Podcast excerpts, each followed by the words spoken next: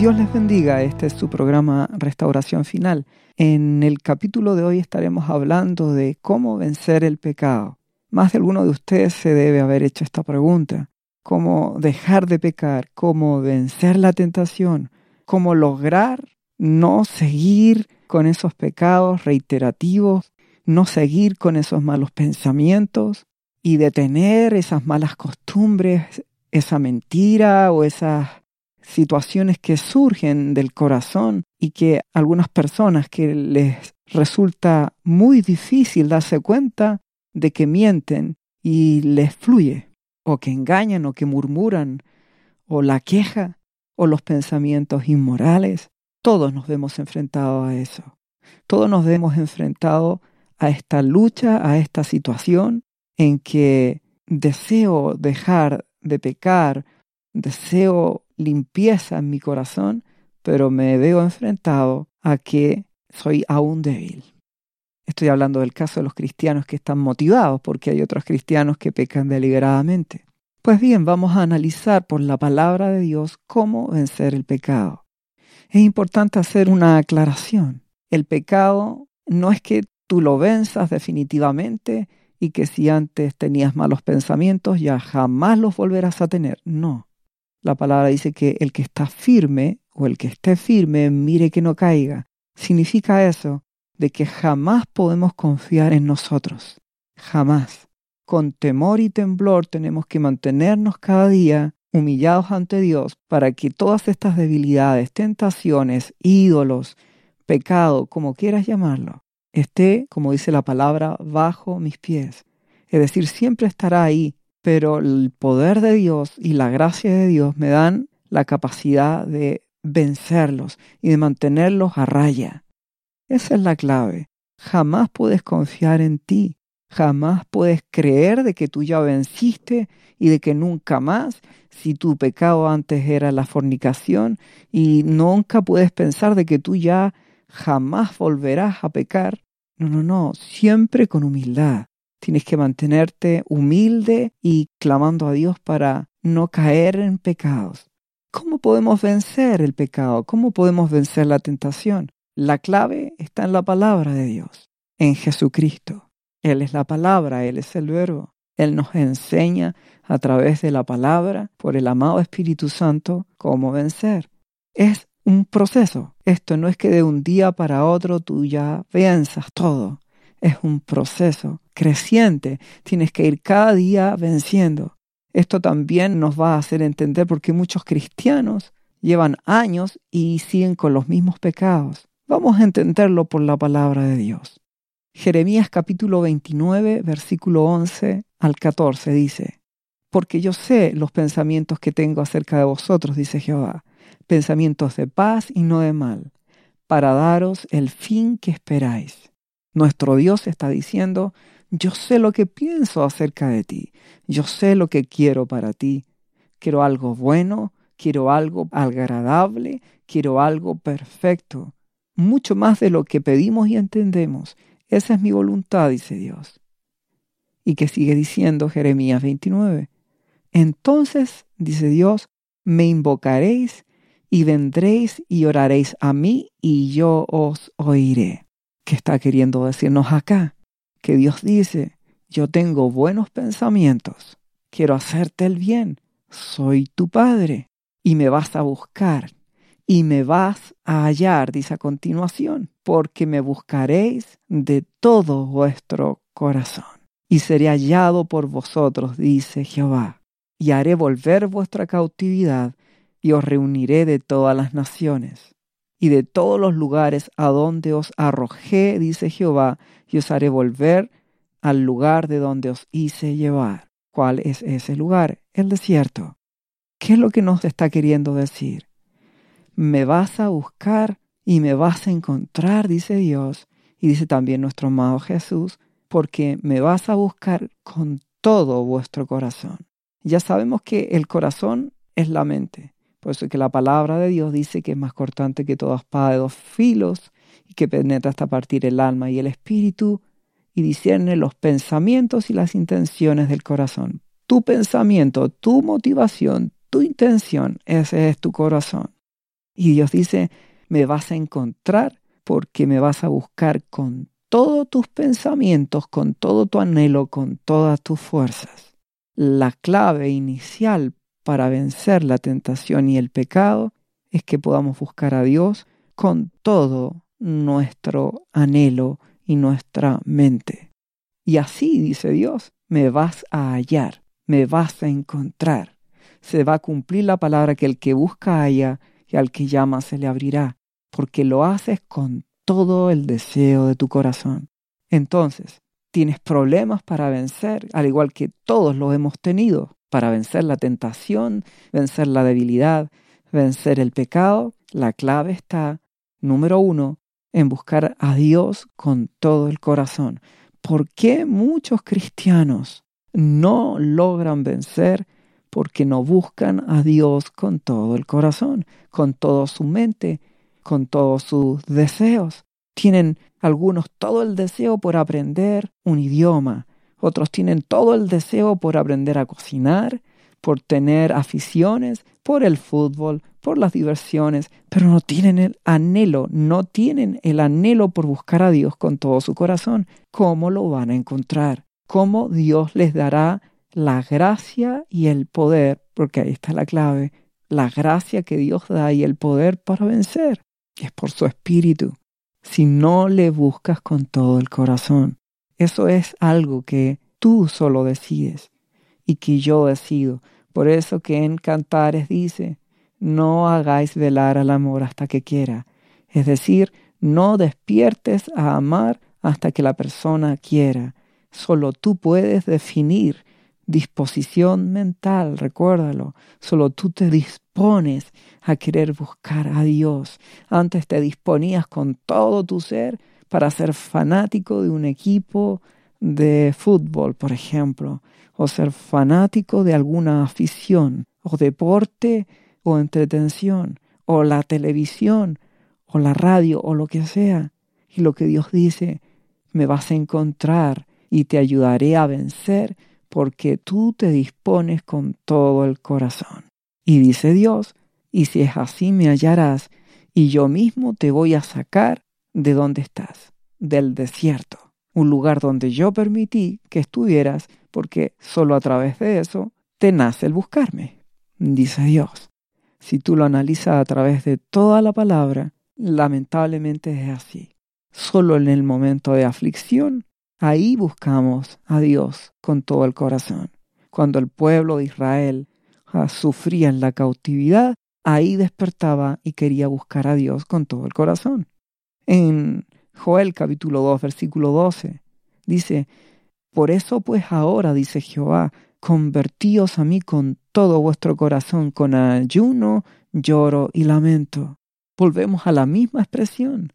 Lo que Dios te pide es Hijo mío, dame tu corazón. Eso es lo que Dios te pide. Y eso es lo que no le damos. Eres capaz de dárselo a una mascota, tu corazón. Y recuerden, nada tengo en contra de los animalitos. Pero Dios dice, eres capaz de darle tu corazón, tu anhelo, tu interés, tu deseo hasta un animalito, pero no a mí. No me buscas con todo tu corazón, dice Dios con ayuno. El ayuno es un símbolo de humillación y quebrantamiento, sinónimo de silicio, ceniza. Por eso dice también lloro y lamento, con aflicción. Dios espera que el pecado te duela, que no te agrade pecar. Allí hay otro problema y que ocurre que a muchos cristianos no les incomoda pecar, no les incomoda tienen un gesto de arrepentimiento, una expresión de que lo lamento, pero no les duele. Mientras no te duela el pecado, ¿cómo Dios te va a ayudar? Mientras no lo busques con todo tu corazón, mientras no te duela el pecado, no te duela seguir en inmoralidad, no te duela seguir con malos pensamientos, no te duela seguir con el, orgullo, mientras no te duela eso, ¿Cómo vas a cambiar? ¿Cómo el amado Espíritu Santo te va a ayudar si Él está viendo de que tú no deseas cambiar con todo tu corazón, no deseas toda su ayuda? Recuerda bien de que tú puedes estar orando y puede venirte un pensamiento impuro, pero si tú lo frenas en el nombre de Jesús, lo rechazas de tu mente y no lo quieres, no es pecado. Aquí hablamos de pecar cuando la persona se entrega. Es murmuradora, se entrega a la murmuración. Vienen pensamientos inmorales y la persona accede a ellos y les da cabida, los acepta. Y lamentablemente gran parte del pueblo cristiano sigue en esta condición. No está corriendo la carrera, está avanzando a medias y con pecados a cuestas. La palabra dice que hay que correr y hay que despojarse de todo pecado y todo peso. Esa es la forma de correr la carrera en Cristo Jesús. Y así no seremos unos religiosos más que siguen llenos de pecados, siguen llenos de malos pensamientos, de murmuración, de queja, de ira, de violencia, de malas actitudes, pero con una fachada, una apariencia de santidad. Dios no quiere eso. Por eso, dame tu corazón. Más allá que uses o no uses falda larga, en el caso de las mujeres, o un pantalón, lo que Dios quiere en primer lugar es tu corazón. Y a partir de ahí tú te vistes con prudencia y con pureza. No, no está prohibido usar pantalones, recuérdalo. Solo que depende cómo se usen. Todo está en el corazón. Dios mira el corazón. Un hombre puede vestirse en forma muy sensual también y hacer caer a cualquier persona, siendo cristiano. Dios nos pide que seamos prudentes. Más allá que una ropa X, es lo que Dios quiere, es tu corazón. Y eso tiene que estar en tu interior y eso es lo que se refleja hacia afuera. Tú debes anhelar amar a Dios. Recuerden que Dios es amor. Esto es parte de amar a Dios, querer obedecerle, querer convertirse. El problema está en el corazón. En Isaías capítulo 32, versículo 11, la palabra dice, temblad o oh indolentes, turbaos o confiadas, despojaos, desnudaos, ceñidos en silicio, golpéense el pecho, actitudes de humillación, indolentes insensible. Perdóname Dios si he sido indolente, si he vivido con estas debilidades, estos pecados, estos ídolos, te he preferido otras cosas antes que a ti. Dios espera determinación en nuestro corazón. Entonces cuando nos vemos enfrentados a pandemias, a situaciones graves, a guerras, a dificultades. En medio de esto es cuando tenemos la oportunidad de humillarnos y decir, Dios mío, quizás no he sido tan buen cristiano, o más bien dicho, he sido un pésimo cristiano. No te he amado, no te he buscado con todo el corazón. Recuerda siempre, trabajar no es pecado. A tener una vida normal, casarse, estudiar, trabajar, todo no es pecado. El punto es dejar a Dios en segundo lugar. Ese, el primer mandamiento es amarás a Dios con todo tu corazón. Ahí fallamos como iglesia cristiana. Ahí fallamos como iglesia cristiana. Por esa razón, ¿cómo el Espíritu Santo nos va a dar el poder para vencer si en el principal mandamiento estamos fallando? No nos afligimos, no nos duele que Dios no sea el primero. Y ahí nos convertimos en unos simples religiosos. Dios quiere que esto te duela. Dios quiere que Él sea realmente lo primero en tu vida, tu primer amor. Hijo, que yo sea tu primer amor. ¿Cuál es la clave entonces?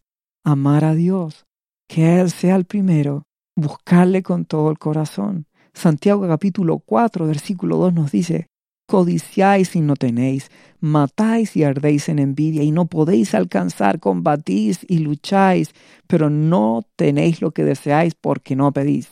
Y pedís y pedís mal, porque pedís mal para gastar en vuestros deleites. ¿Por qué razón? Dios no es primero.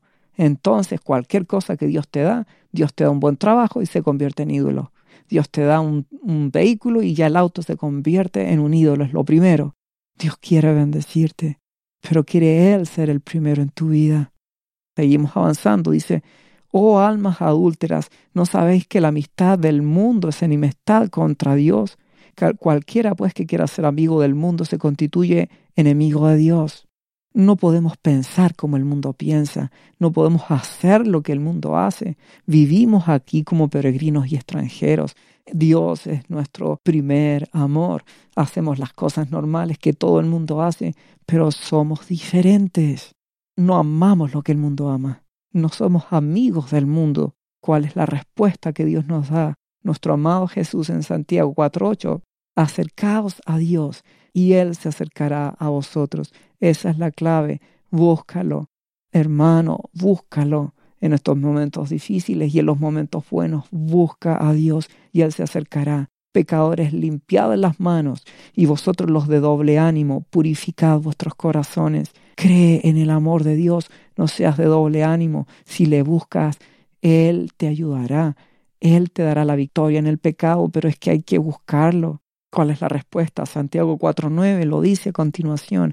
Afligíos y lamentad y llorad. Vuestra risa se convierta en lloro y vuestro gozo en tristeza.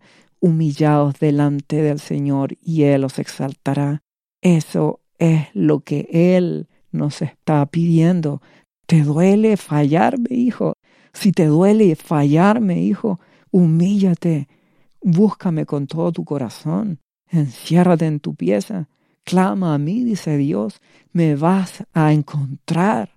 Yo te oiré, pero hazlo con todo tu corazón, que te duela fallarme, que te duela de verdad, que te aflija, que te angustie el estar todavía en ese pecado, en esa inmoralidad, en esos malos pensamientos, que te duela, hija, el todavía no vencer la murmuración, la queja, ese es el problema, que aún no nos duele. Entonces Dios nos ve cómodos y así el Espíritu Santo amado no nos va a ayudar. Nuestro amado Jesús, dice Hebreos capítulo 5, versículo 7, en los días de su carne, cuando estuvo aquí entre nosotros, ofreció ruegos y súplicas con gran clamor y lágrimas al que lo podía librar de la muerte, y fue oído a causa de su temor. Nuestro amado Jesús era un varón de dolores, experimentado en quebranto. Significa que él se humillaba ante Dios Padre. Mi amado Jesús, siendo Dios, siendo Dios Hijo, se humillaba con súplicas, ruegos, clamor, lágrimas, para que Dios lo fortaleciera, para que su Padre Celestial lo fortaleciera le diera la victoria, siendo que él nunca pecó, pero él tenía que tener la fuerza para vencer. ¿Vencer a quién? Vencer al maligno, vencer a los fariseos, lo querían hacer caer, vencer a los principados, potestades. Todo estaba contra mi amado Jesús, pero él fue fortalecido. ¿Por qué? Porque él se humilló con clamor, con ruego y súplicas y fue oído, porque al que se humilla, Dios lo exalta. Si te duele, hermano, pecar, si realmente quieres dejar esos malos pensamientos o malas actitudes, si quieres dejar esas cosas que están en tu corazón, envidias, rencores, enojos, la solución es que busques a Dios con todo tu corazón y te duela Recuerden, leímos ya Malaquías capítulo 3 en otro de los podcasts. Habéis dicho por demás es servir a Dios, que aprovecha que guardemos su ley y andemos afligidos en su presencia. Y Dios dice, yo voy a hacer diferencia, hijo. Pero Él espera un pueblo humillado, afligido ante su presencia. Esa es la expectativa de Dios. Gente humilde, varón de dolores, experimentado en quebranto, humilde, quebrantado es humilde. Jesús lo era. Si nosotros somos cristianos, pequeños Cristos, Él es nuestro modelo. A Él imitamos, a Jesucristo precioso. Si nos vamos a Daniel capítulo 10, versículo 12, dice, el ángel que visitó a Daniel, después de que Daniel estuvo en aflicción, en ayuno, buscando a Dios, dice este ángel, Daniel, no temas, porque desde el primer día que dispusiste tu corazón en entender y humillarte en la presencia de tu Dios, fueron oídas tus palabras. y a causa de tus palabras yo he venido. Y en aquellos días, dice, yo Daniel estuve afligido por espacio de tres semanas. El día 13 es un tiempo de espera, eso significa en la Biblia. Pero la clave es que Daniel, dice el ángel, desde que dispusiste disposición mental, vamos a lo mismo, tu actitud de humillarte ante tu Dios, dice, fueron oídas tus palabras. Dios quiere a gente humilde. Él va a habitar con el quebrantado y humilde de espíritu, dice la palabra. Salmos 51, 17 dice, los sacrificios de Dios son el espíritu quebrantado, al corazón contrito y humillado, no despreciarás tú, oh Dios. Él no cambia, hermano. Mi Jesús es el mismo de ayer. Él nos vino a dar el ejemplo. Nuestro Dios es un buen Padre. Nuestro Dios es un buen Padre que cuando puso a Adán y Eva en el huerto, Él quiso que le amaran y Él les demostró su amor. No lo entendieron. Entonces Dios nos dio la ley, nos quiso explicar como un buen papá, hijo, debes comportarte así. No lo entendimos. Por lo tanto, le quedó el último recurso a nuestro Padre maravilloso, enviar a Jesucristo, su Hijo, para enseñarnos a cómo debemos actuar enseñarnos el verdadero amor, enseñarnos cómo ser humildes, enseñarnos cómo ser mansos. Y como Jesucristo es Dios, en cierta forma es como que el Padre mismo hubiese venido a enseñarnos a través de su Hijo precioso. Ese es el amor de tu Padre por ti y por mí, que nos enseñó a través de nuestro precioso Jesús a cómo ser humildes y humillarnos ante Él. Isaías dice, capítulo 30, versículo 18, por tanto, Jehová esperará para tener piedad de vosotros. ¿Por qué ha de esperar, mi Dios? Porque Él quiere que seas humilde. Y por tanto será exaltado, dice, teniendo de vosotros misericordia. Si Dios lo único que quiere es tener misericordia de ti y de mí, porque nos ama. Porque dice la palabra, Jehová es justo y bienaventurado los que confían en Él. Ciertamente el pueblo morará en Sión, en Jerusalén. Nunca más llorarás. Hay una promesa. Si nos humillamos y somos humildes y nos quebrantados, llegará el día en que enjugará a Dios toda lágrima de tus ojos. Y que dice, el que tiene misericordia, dice el versículo siguiente, Isaías 30, 19, dice, se apiadará de ti al oír la voz de qué? De tu clamor. Dios quiere que clames. ¿Qué es clamar? Gemido, que expresa dolor, lamento, que haya corazón, intención, deseo. Dios te pide el corazón, no esas oraciones repetitivas, no esas oraciones que casi parecen un rezo. No tu corazón, pero no un corazón que se queje o reclame o que exija derechos. No un corazón que se humilla ante el Rey del universo y que es su Padre y a Jesucristo y a través de Jesús llegar al Padre y que así Él nos ayude a vencer la tentación. El versículo siguiente dice, 30 a 20 de Isaías, bien que os dará el Señor pan de congoja y agua de angustia. Dios permite que hayan circunstancias malas, porque escrito está, en la angustia me buscarán. Pero Dios no quiere que tú vivas en angustias. Esas son oportunidades que Dios nos da esta situación que estamos viviendo en la actualidad, esta pandemia, es una oportunidad para qué? Para que nos volvamos con todo nuestro corazón a Dios y que una vez que pase todo esto, sigamos tomados de su mano y no lo soltemos más y estemos a los pies de Jesucristo. ¿Qué más dice la palabra? Con todos tus maestros nunca más te serán quitados, sino que tus ojos verán a tus maestros, el amado Espíritu Santo, por boca mía, por boca de tus pastores y de hermanos, siempre estará dándote una palabra, Dios jamás te dejará. Entonces, si te afliges y te humillas, que dice el versículo siguiente, tus oídos oirán a tus espaldas palabra que diga, este es el camino, ese es el amado Espíritu Santo. Andad por él y no echéis a la mano derecha ni tampoco torzáis a la mano izquierda. Derecho por el camino de Dios. El Espíritu Santo te ayudará. Dios espera intensidad en ti, que le busques, que le anheles. Jesús es el ejemplo. Siendo perfecto, Él no dejó de humillarse y quebrantarse hasta el final. ¿Y qué más dice Isaías 30, 22? Entonces profanarás Resultado de todo esto, profanarás la cubierta de tus esculturas de plata y la vestidura de tus imágenes fundidas de oro.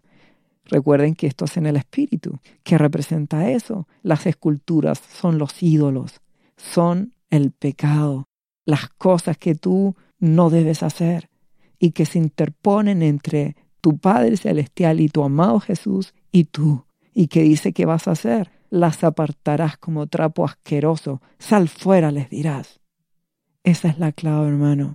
Si amas a Dios con todo el corazón, como Jesús dijo respecto de la mujer que se humilló ante sus pies y lloró y clamó y le dijo, sus muchos pecados le son perdonados porque amó mucho. Tienes que amar, es disposición mental, amar a Dios. Tienes que amarlo, buscarlo con intensidad, anhelar con todo el corazón humillarte y finalmente dirás a todos esos ídolos y pecados, sal fuera trapo asqueroso. ¿Qué significa esto? Significa de que Dios espera que llegues a odiar el pecado, tienes que odiar la ira, tienes que llegar a odiar el enojo, tienes que llegar a odiar la murmuración, tienes que odiar la queja, tienes que aborrecer, odiar con toda intensidad la inmoralidad sexual, tienes que odiar los malos pensamientos, tienes que aborrecer el pecado. Si tú no lo odias, ¿por qué Dios te va a dar la victoria sobre él? Si tú todavía lo disfrutas o eres neutro ante el pecado. ¿Te da lo mismo? Ah, la palabra dice, hablando de nuestro amado Jesús, dice que aborreces la maldad, amas la justicia. Mi Jesús odiaba el pecado, amaba al pecador, pero odiaba el pecado. Mucho pueblo de Dios es neutro, no odia el pecado, no aborrece el pecado, ama al pecador, pero debes odiar el pecado de ti. Entonces cuando viene un pensamiento inmoral a tu mente, tienes que decirle, sal fuera, trapo asqueroso. Cuando viene la ira, tienes que decirle, sal fuera de mí, ira asquerosa, te aborrezco. Yo amo a Jesús, amo a Jesús. Cuando viene un pensamiento de lujuria a tu mente, tú tienes que decir, sal fuera, trapo asqueroso, amo a Jesucristo, amo a mi Abba Padre, no quiero malos pensamientos contra Él, no lo acepto. Si tú aborreces el pecado y además te humillas con todo el corazón ante Dios y le suplicas que te dé el poder para vencer la gracia y te duele pecar y lo aborreces y clamas y suplicas, Vive mi Dios que está en los cielos, que Él te ayudará, porque Él lo que más quiere es darte la victoria, y al que se humilla, Él lo levantará. Él me ha dado a mí la victoria en mis debilidades a través de esto. Si te lo estoy diciendo es porque lo he podido experimentar.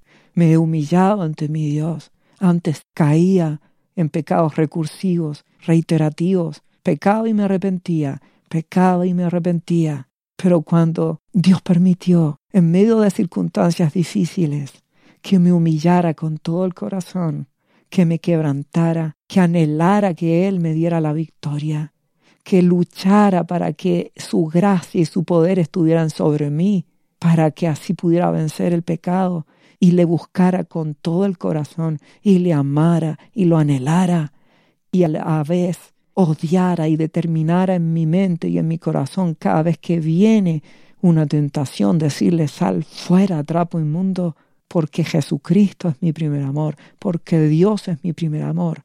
Haciendo esto, hermano, mi Dios escuchó mi oración y Él me dio la victoria. Y cada día me sigo humillando ante Él para que Él mantenga lejos de mí el pecado y pueda mantenerme firme Solo su gracia y su amor me pueden mantener firme. Pero Dios quiere un pueblo humillado y humilde ante Él, manso. Eso es lo que Él busca. Con tus propias fuerzas jamás lo lograrás. Por eso que tanto cristiano que lucha solo con sus fuerzas jamás lo logra. Esto es por el poder de su espíritu, pero para alguien que anhela ese primer amor, que lo busca con todo su corazón, que le ruega y le suplica y se humilla y que aborrece con todas sus fuerzas todas aquellas cosas que Dios no quiere para la vida de él. Aborrece el pecado, aborrece la maldad. no quieres la basura en tu vida, actúa así y verás cómo Dios te escucha. Él es bueno, ama a Dios, recuérdalo, lo que Jesús le dijo a Efeso, tengo contra ti que has dejado ese primer amor, arrepiéntete, cambia tu actitud, es actitud, todo es actitud.